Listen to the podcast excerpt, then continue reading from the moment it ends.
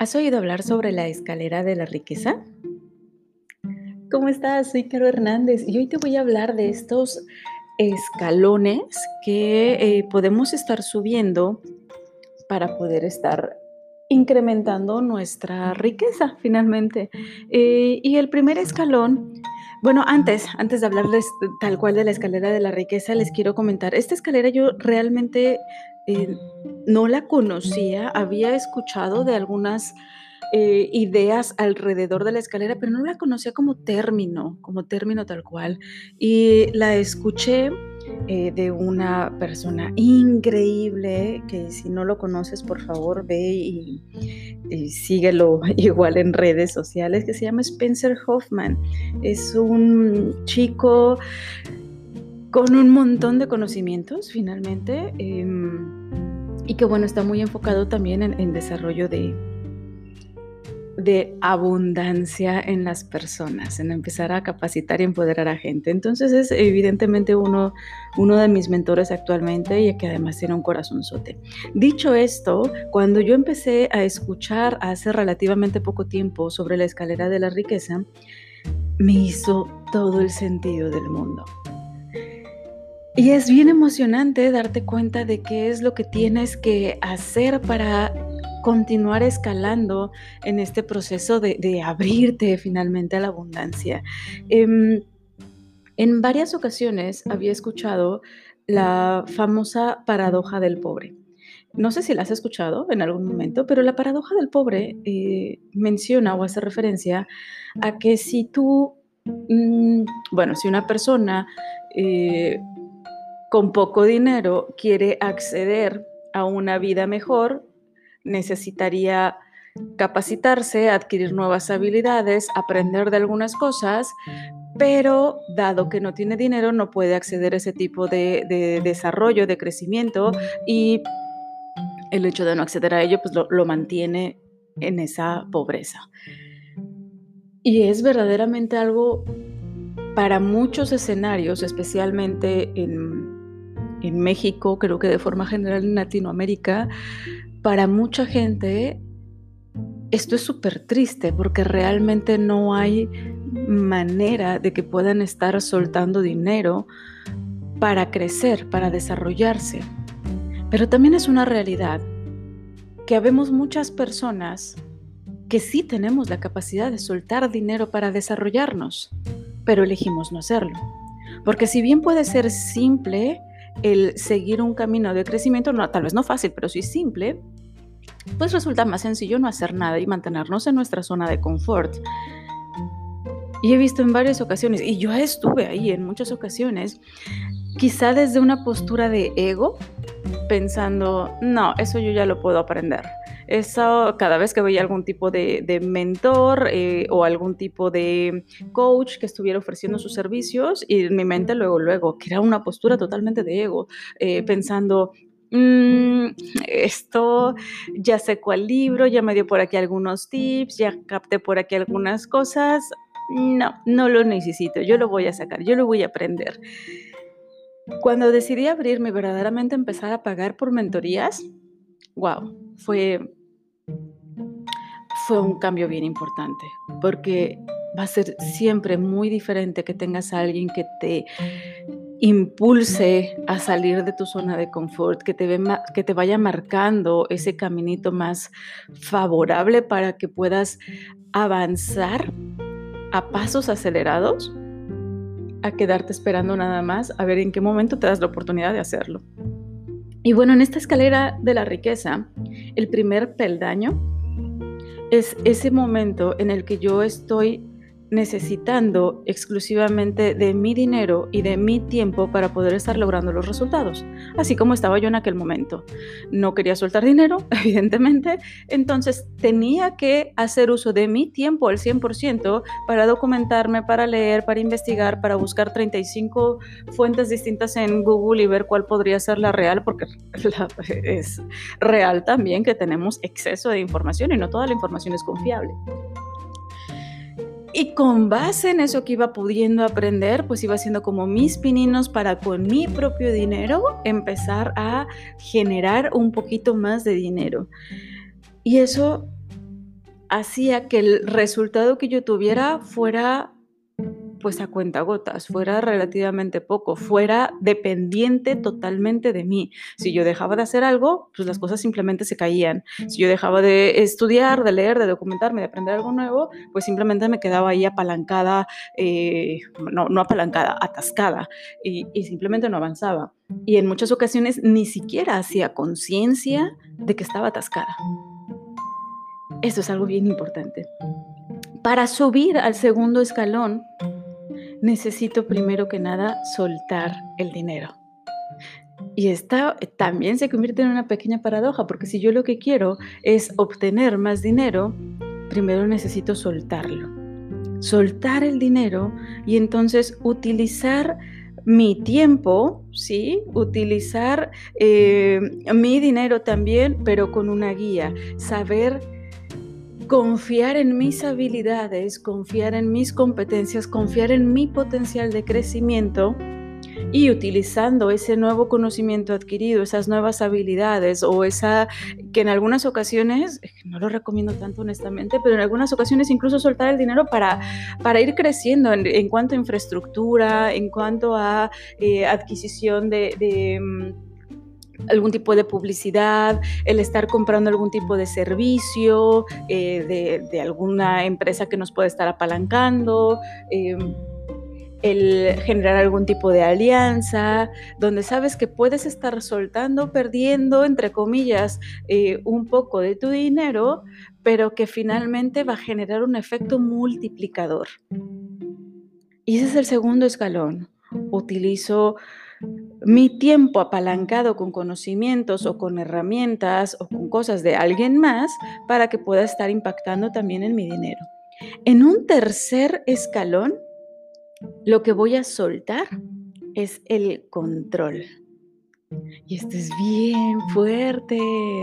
Y aquí en muchas ocasiones es donde se quedan muchos dueños de negocio.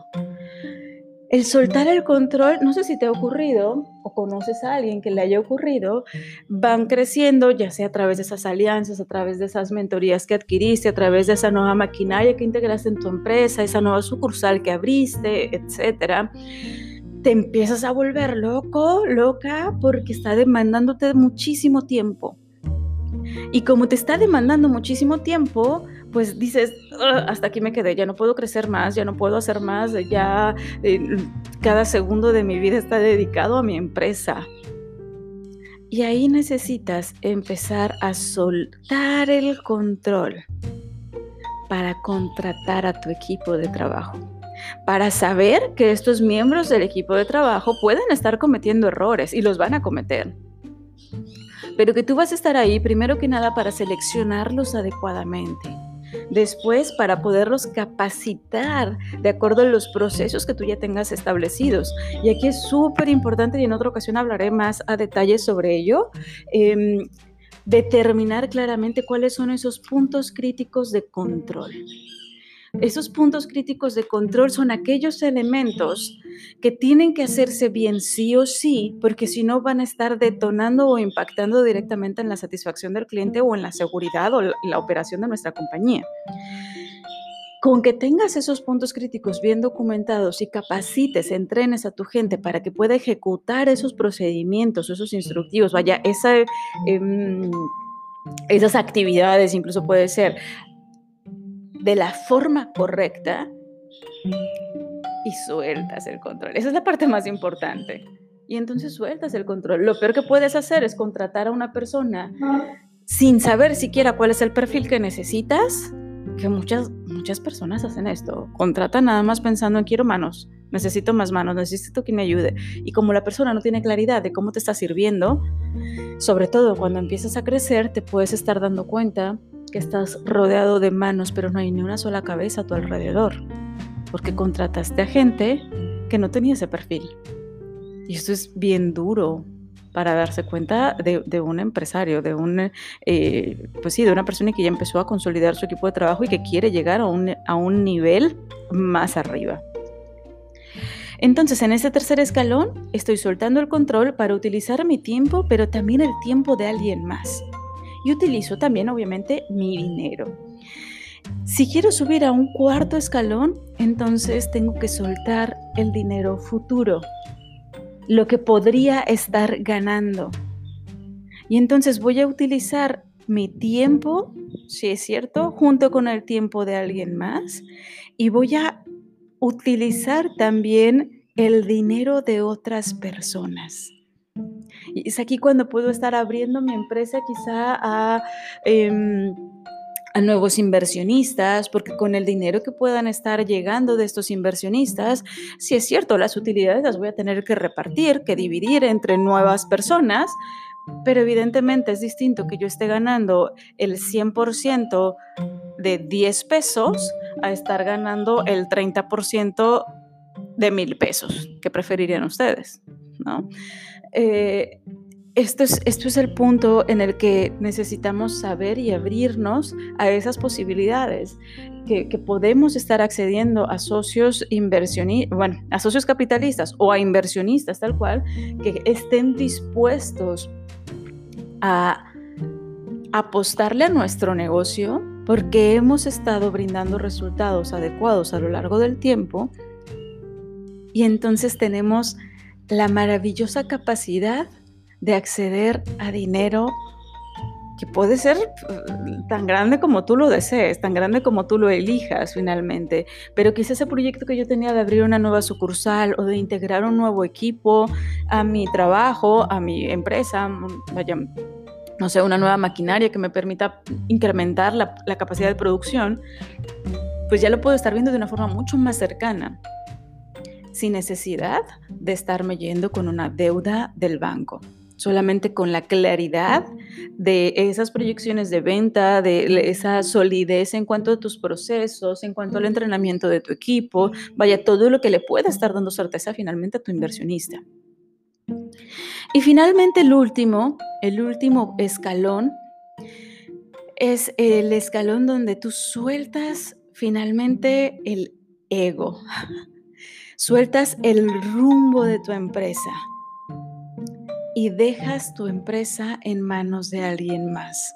Es cuando tú te conviertes finalmente en parte de ese em, consejo de administración o el consejo de accionistas y puedes estar pidiendo resultados, evidentemente participas en las estrategias que se puedan estar generando, en la definición de las estrategias, pero tal cual, participas y dejas en manos del nuevo director general de tu empresa las decisiones en general de la compañía. Y para mucha gente esto también resulta crítico y quieren estar como miembros del consejo de administración, pero sin soltar plenamente el control, sin soltar plenamente el rumbo. Y están ahí a un lado del pobre director general diciéndole que sí tiene que ser y que no tiene que ser y solicitando o pidiéndole que no mueva un dedo hasta que ellos lo autoricen. Y eso no es así, estás jugando al, nada más al consejo de administración, pero no está siendo verdaderamente la función de un consejo de administración. Sigue siendo el director general, con permiso de ausentarte de la empresa nada más. Y estos son los diferentes peldaños. Es uno, dos, tres, cuatro, cinco peldaños. El primero es donde estoy aferrada yo solamente a mi tiempo y a mi dinero. Subo al primer peldaño soltando el dinero. Subo al, tercer peldaño, bueno, del primer peldaño subo al segundo soltando el dinero. Subo al tercero soltando el control.